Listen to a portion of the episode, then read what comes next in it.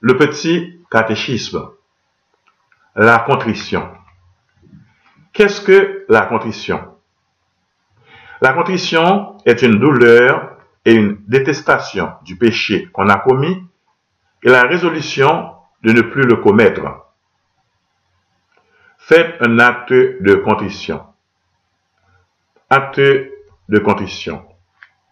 Mon Dieu, j'ai un extrême regret de vous avoir offensé, parce que vous êtes infiniment bon, infiniment aimable, et que le péché vous déplaît. Pardonnez-moi par les mérites de Jésus-Christ, mon Sauveur.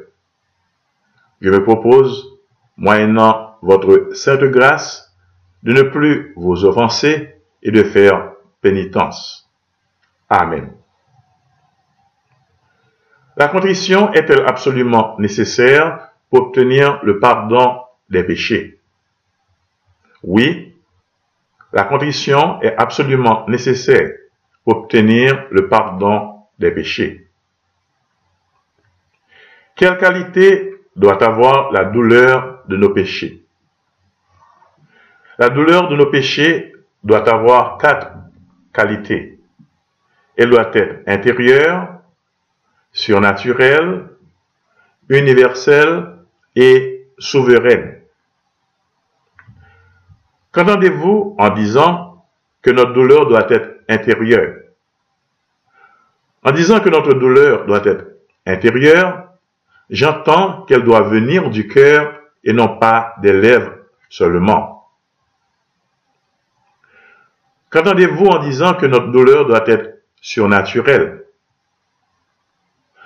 En disant que notre douleur doit être surnaturelle, j'entends qu'elle doit être inspirée par la grâce de Dieu et produite par des motifs venant de la foi et non pas par des motifs purement naturels. Qu'entendez-vous en disant que notre douleur doit être universelle?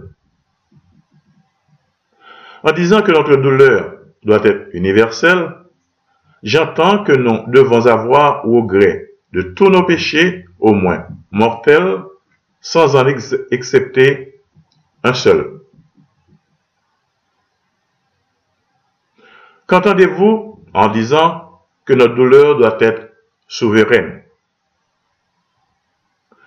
En disant que notre douleur doit être souveraine, j'entends que nous devons être plus affligés d'avoir offenser Dieu que de tous les maux qui peuvent nous arriver. Pourquoi devons-nous avoir regret de nos péchés? Nous devons avoir regret de nos péchés pour trois raisons.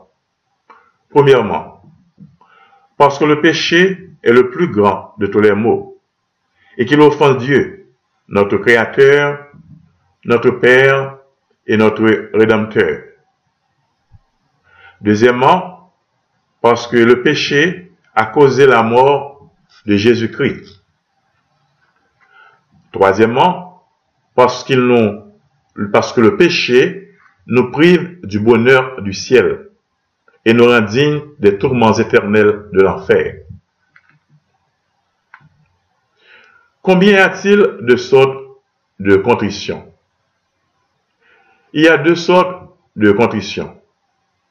La contrition parfaite et la contrition imparfaite. Qu'est-ce que la contrition parfaite? La contrition parfaite est celle qui nous fait regretter et détester le péché parce que le péché offense un Dieu infiniment bon en lui-même et infiniment digne de notre amour. Qu'est-ce que la contrition imparfaite? La contrition imparfaite est celle qui nous fait regretter et détester le péché parce qu'il nous fait perdre le ciel et nous mérite l'enfer, ou encore parce qu'il est en lui-même détestable et que nous devons rougir de l'avoir commis. La contrition imparfaite suffit-elle pour une bonne confession? Oui, la contrition imparfaite suffit pour une bonne confession. Mais nous devons tâcher d'avoir autant que possible la contrition parfaite. Que doit faire celui qui, étant en danger de mort, se sent coupable de péché et ne peut avoir un prêtre pour se confesser? Celui qui, étant en danger de mort, se sent coupable de péché mortel et ne peut avoir un prêtre pour se confesser, doit faire un acte de contrition parfaite avec le ferme propos de se confesser quand il le pourra.